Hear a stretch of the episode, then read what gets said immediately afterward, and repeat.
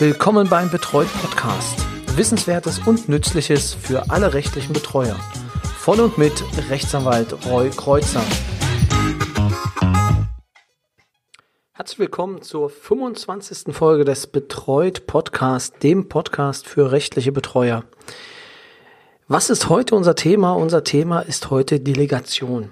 Das heißt, welche Aufgaben kann ich als Betreuer delegieren?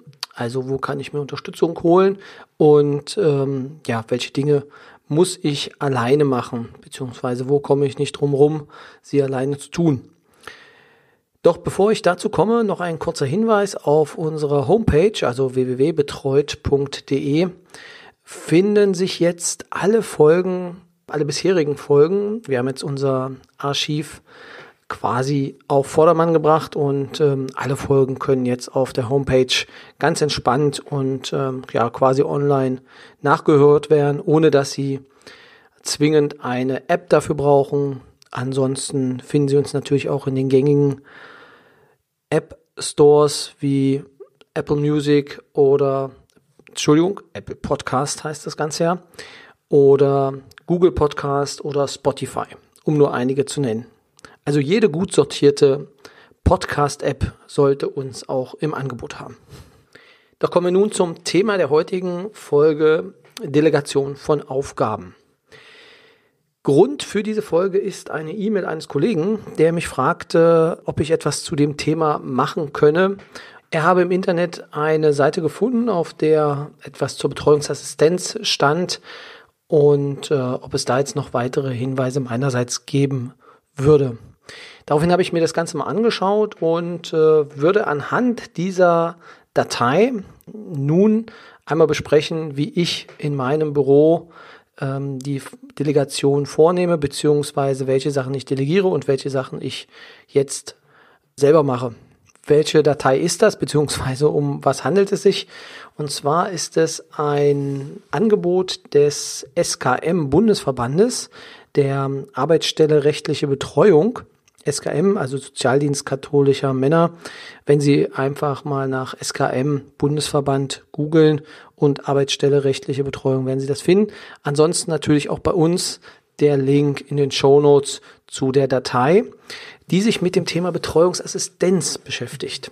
Und ähm, ja, aus meiner Sicht wurde das dort schon sehr gut ähm, ausgearbeitet, weshalb ich mich jetzt äh, so ein wenig daran langhangeln möchte und ja, den einzelnen, die einzelnen Bereiche bespreche, weil es ist sehr, sehr viel schon erfasst. Ja, vielleicht kann ich denn das eine oder andere noch mit Leben erfüllen. Genau, also dort wurde in diesem Dokument wird halt, werden die typischen Tätigkeiten einer Betreuerassistenz, Betreuungsassistenz in einem Verein ähm, thematisiert. Das ist allerdings auch eins zu eins für ein normales Betreuungsbüro mit zu übernehmen. Jedenfalls habe ich jetzt keine großen Unterschiede gefunden, weshalb das in einem Betreuungsbüro anders laufen soll als einem äh, Betreuungsverein. Also wir beginnen, dort wird als erstes gesagt, äh, dass Postein- und Ausgang bearbeitet wird. Ja, das ist auch bei uns der Fall. Die Post wird von meiner Mitarbeiterin geholt und da wir digital, äh, also mit einem Programm arbeiten und das äh, digitale Büro versuchen zu leben, wird auch diese Post durch sie dann eingescannt. Also das kommt dann alles erstmal einzeln, bekommt einen Poststempel von ihr von dem Tag und äh, wird dann auch eingescannt. Wenn es dann fertig ist, also wenn es eingescannt ist, kommen die Originalbriefe alle auf einen Aktenduli und werden mir zur Bearbeitung dann vorgelegt. Das heißt, dass ich dann die Post auch sehe und wahrnehme, was dort, also was, was da ähm, eingegangen ist. Was den Postausgang angeht, ist es ähnlich. Nach Bearbeitung wird ähm, auch dann die Versendung durch meine Mitarbeiterin ähm, übernommen. Wir haben jetzt ein neues Büro, das ist sehr praktisch, weil direkt die Nebentür ähm, ist eine Postfiliale, so dass die Sachen dann eigentlich direkt dort abgegeben werden können, beziehungsweise wir einen Briefkasten direkt vor der Tür haben. Telefondienst, ja, das kann auch übernommen werden, natürlich durch Büroangestellte. Ich habe selbst Bürosprechzeiten, zwei Stunden äh, von Dienstags bis Freitags, ähm, wo ich versuche auch selber an das Telefon zu gehen. Aber diese Telefondienste können natürlich dann auch abgegeben werden. Ähm, ich hatte es vielleicht schon erwähnt, ich habe selbst noch ein ähm, Callcenter angeschlossen, bei dem dann Anrufe entgegengenommen werden können, so dass am Ende ich dann eine E-Mail erhalte mit den Anrufen und dann auch zurückrufen kann. Genau, also der Telefondienst kann sehr gut auch ausgelagert werden. In der Regel in einem Verein macht das ein Sekretariat bei uns. Also mache es ich, dass ich selber rangehe, beziehungsweise auch dann die Mitarbeiter. Anmeldungen und Terminvergabe. Ja, also Anmeldungen, wenn zu Terminen, kann auch durch Mitarbeiter erfolgen. Terminvergabe da bin ich noch etwas, wahrscheinlich oldschool, ähm, das mache ich noch größtenteils, also zu 90 Prozent selbst, damit ich dann ähm, ja meine Termine selber legen kann. Und äh, manche Sachen hat man ja auch im privaten Bereich im Kopf, so dass es dann nicht durch die Mitarbeiter belegt wird oder dass man dann die Termine verlegen muss. Deswegen das Terminvergabe mache ich größtenteils noch alleine und nur in Ausnahmefällen meine Mitarbeiter, aber kann man natürlich auch delegieren, wenn man sagt, wir haben jetzt Sprechzeiten, wie bei uns auch, dass wir dann ähm, zweimal in der Woche normale Sprechzeiten haben und an den Tagen kann man natürlich dann die Termine volllegen lassen, wenn man das möchte. Dann kommen wir zu einem größeren Bereich, der hier aufgeführt ist, der Aktenführung. Die Aktenführung, die wird bei mir, also digital als auch analog, wird von den Mitarbeitern auch übernommen das Anlegen von Datensätzen, und hier muss man unterscheiden, das Anlegen von Datensätzen der Person, ebenfalls digital und analog, wird von den Mitarbeitern gemacht. Wir arbeiten mit dem Programm Butler. Da gibt es dann noch den Bereich, dass man das berufliche Betreuungsangebot noch anlegen muss. Das bedeutet, dass ich als Betreuer jetzt auch für die Person als Betreuer zuständig bin, für den Betreuten das lege ich alleine an, weil es einfach da auch um abrechnungstechnische Grundzüge geht. Ja, vielleicht bin ich da ein bisschen auch altbacken, aber das, wenn es da Fehler gibt, dann will ich wenigstens dafür gerade stehen müssen und kein anderer. Aber das kann man theoretisch, kann man es auch abgeben, aber das mache ich zum Beispiel noch alleine. Ablage, Archivierung, das ist aus meiner Sicht, es gibt halt auch Sachen, die man nicht so gerne macht. Ähm, dazu gehört für mich auch die Ablage und die Archivierung. Da bin ich sehr froh darüber, dass das meine Mitarbeiter mit übernehmen. Sichten, sortieren und kopieren von Unterlagen wäre der nächste Punkt. Da kann ich Ihnen auch sagen, wenn Sie da gute Assistenzkräfte haben, die Ihnen da helfen, sind die Gold wert. Gerade bei Betreuungsbeginn kann das doch ähm, einen großen Umfang haben. Und das ist das ist etwas, was natürlich auch gut delegiert werden kann, dass man erstmal eine Vorsortierung vornimmt, ähm, was ist wichtig, was ist nicht wichtig, beziehungsweise überhaupt erstmal eine Ordnung macht im Sinne von, wir gucken jetzt, was äh, ist da und äh, wen können wir jetzt auch anschreiben. Genau, also das Sichten, Sortieren auf jeden Fall sollten Sie ähm, Assistenzkräften überlassen. Vielleicht an der Stelle kurzer Exkurs. Es ist natürlich so, dass Sie gucken müssen, welche Aufgabe sinnvoll ist zu delegieren, beziehungsweise auch welche Kosten da entstehen, wenn Sie es selber machen und wenn es ein Dritter macht. Also es ist einfach auch eine wirtschaftliche Komponente, die man da an der Stelle berücksichtigen muss. Ähm, es war halt vor der Reform, vor der Pauschalierung, war es so, dass ja in der Stufe 3 äh, in der ich jetzt einkategoriert, äh, einkategorisiert war, 44 Euro pro Stunde vergütet wurden. Und da ist es natürlich die Frage, wenn Sie oder wenn ich dafür 44 Euro bekomme und für die eine Stunde, die ich da brauche, jemand einsetze, der günstiger ist, dann ist das natürlich an der Stelle auch dann ähm, ja wirtschaftlich sinnvoll, ähm, dafür jemanden einzustellen als die Aufgaben selber zu machen, beziehungsweise dass man selber denn die Aufgaben macht, die wirklich relevant sind und die, ja, böse gesagt, auch die 44 Euro dann rechtfertigen. Und davon gibt es äh, einige. Kommen wir aber noch mal weiter zurück. Welche Aufgaben können Sie delegieren? Und da wären wir denn im einfachen Schriftverkehr.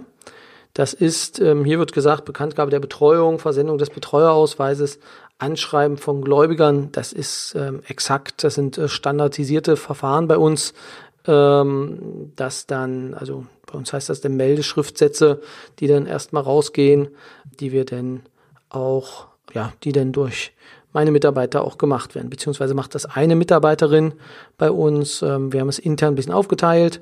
Eine Mitarbeiterin ist halt auch für die Bekanntgabe der Betreuungen, für die Versendung des Betreuerausweises und das Anschreiben der Gläubiger auch zuständig. Die Anforderung von Unterlagen, das macht sie auch, wenn wir ähm, Unterlagen brauchen. Hier sind jetzt ärztliche Bescheinigungen für Zuzahlungsbefreiungen, also die Chronikerbescheinigungen ähm, genannt. Das ist, das ist auch so. Teilweise werden die Sachen allerdings dann auch beim Betreuten angefordert, dass er denn zum Arzt gehen soll, alleine. Das würde dann aber auch die Mitarbeiterin machen. Oder in den Fällen mache ich es manchmal auch dann selber, dass ich mit den Leuten in Kontakt aufnehme und sage, wäre gut, wenn wir jetzt die Chronikerbescheinigung kriegen könnten. Je nachdem, wie schwierig es ist und wie schwierig es ist, mit dem Arzt in Kommunikation zu treten, ähm, kann es halt sein, dass das ähm, der Betreuer macht oder halt auch dann die Betreuungsassistenz. Genau.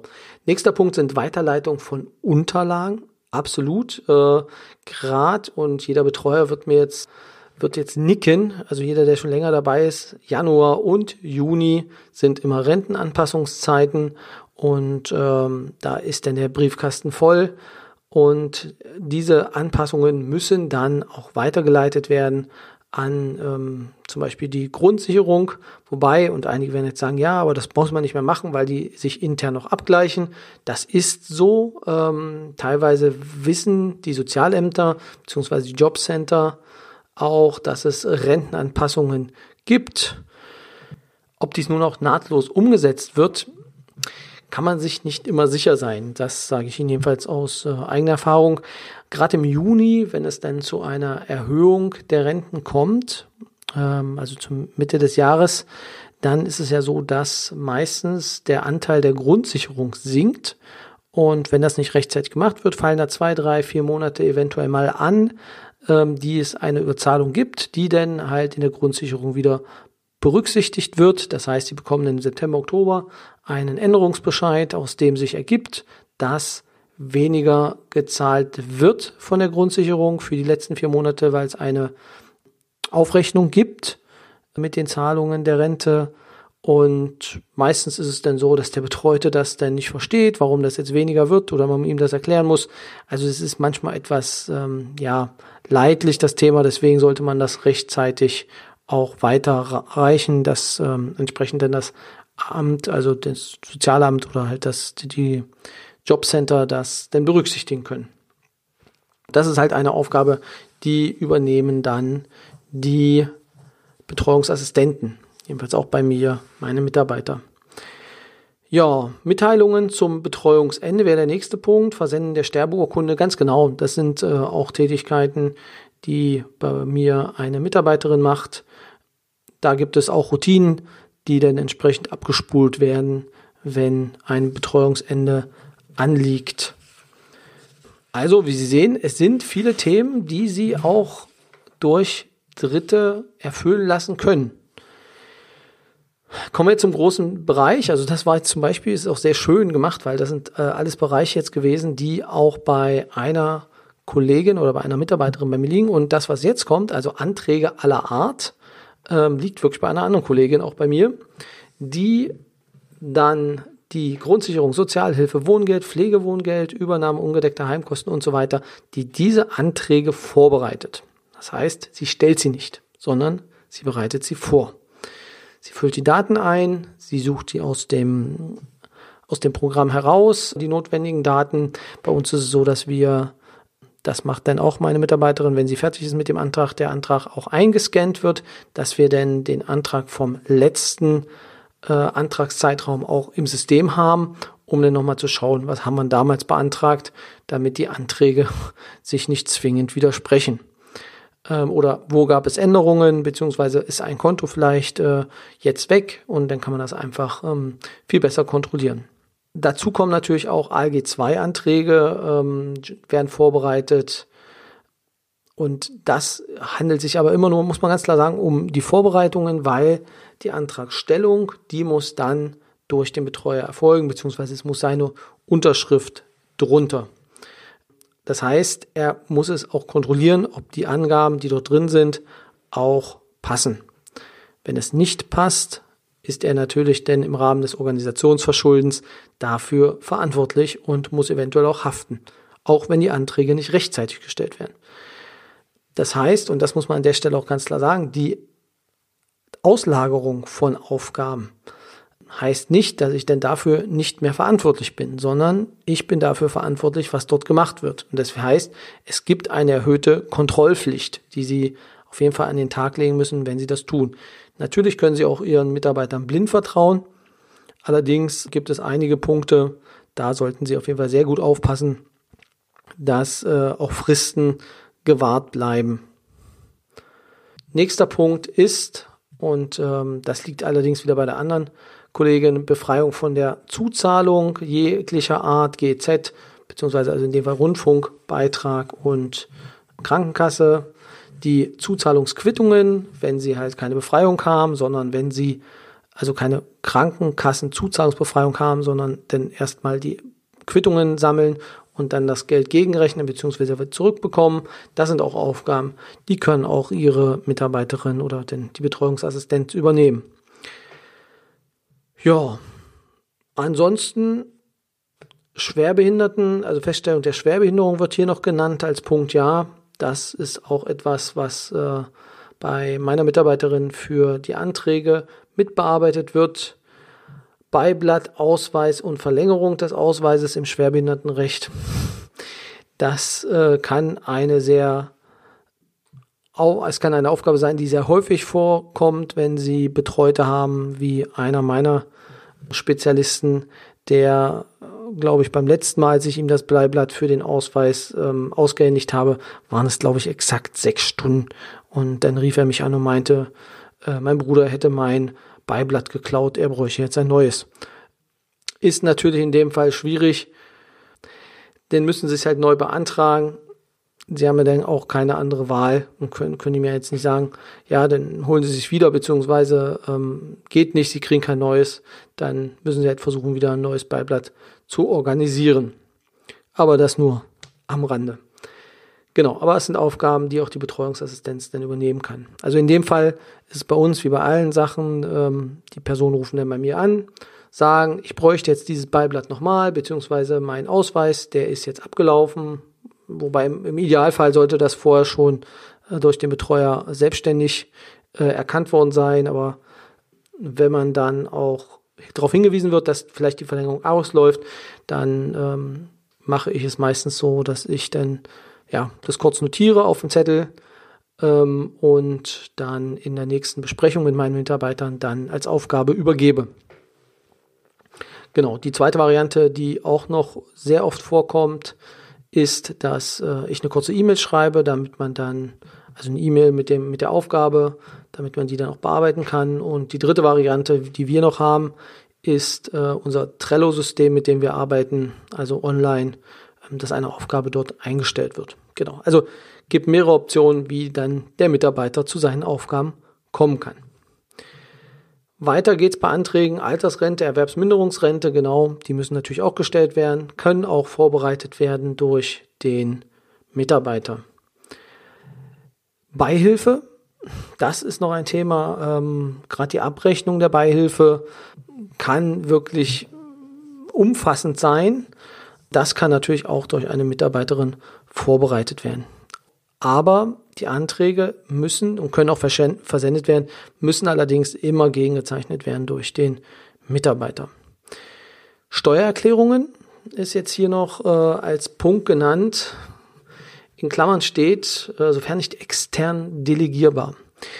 Da gab es, ähm, ja, hatte ich schon einen kleinen Disput mit dem ähm, Gericht bei uns, inwieweit die Möglichkeit besteht, dass äh, man diese Sachen natürlich an einen Steuerberater auslagern kann. Da war eigentlich die einhellige Meinung, der würde ich mich jetzt zähneknirschen noch anschließen, dass wenn ich eine Person beauftrage für die Steuererklärung, die extern finanziert werden müsste, also die jetzt, wenn, der Steuerberater eine Rechnung schreibt, wäre das aus meiner Sicht, und ich lasse mich da gerne berichtigen, aber nach dem, was ich gelesen habe, wäre das, wären das Kosten, die ich nicht dem Betreuten auferlegen kann, sondern diese Kosten müsste ich dann selber tragen, weil ich als Betreuer in der Lage sein muss, also jedenfalls im Sinne von, also ich als Rechtsanwalt müsste auf jeden Fall in der Lage sein, Steuererklärungen zu verfassen. Ähm, die dürfte ich nicht kostenpflichtig für den Betreuten delegieren. In dem Fall muss man an der Stelle wirklich aufpassen. Je nachdem, wie Ihre Profession ist, kann es gut sein, dass da gesagt wird, Steuererklärungen sind nicht extern delegierbar und dann durch den Betreuten zu zahlen. Das wären dann Aufgaben, die bei Ihnen bleiben. Das heißt nicht, wenn Sie natürlich intern eine Steuerfachangestellte haben, die das natürlich äh, im ersten Leben gemacht hat und die das halt für Sie denn absolut gut vorbereitet, dann kann das natürlich auch bei Ihnen delegiert werden, aber Sie stehen dann dafür auch wieder gerade. Berichte das ist natürlich, also die Mitarbeit bei ähm, Berichten an, also bei Jahresberichten, ist natürlich auch ein Punkt, die ich auch praktiziere. Das bedeutet, ähm, dass die Jahresberichte werden auch vorbereitet, allerdings werden die dann auch besprochen und ähm, dann wird zusammen werden die Jahresberichte durchgegangen und ähm, in der Regel gebe ich dann Stichpunkte vor, ähm, die dann ausformuliert werden, was in diesem Berichtszeitraum passiert ist. Manchmal schreibe ich den auch selber, je nachdem, ähm, welche Person es betrifft.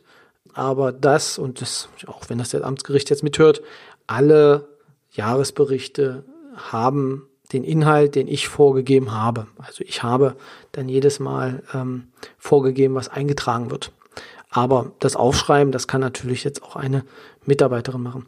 Und diese kann natürlich aber auch Ergänzungen machen. Also wenn sie selber weiß oder selber sehr viel Kontakt hatte mit dem Betreuten, kann sie das natürlich dann dementsprechend auch mit eintragen.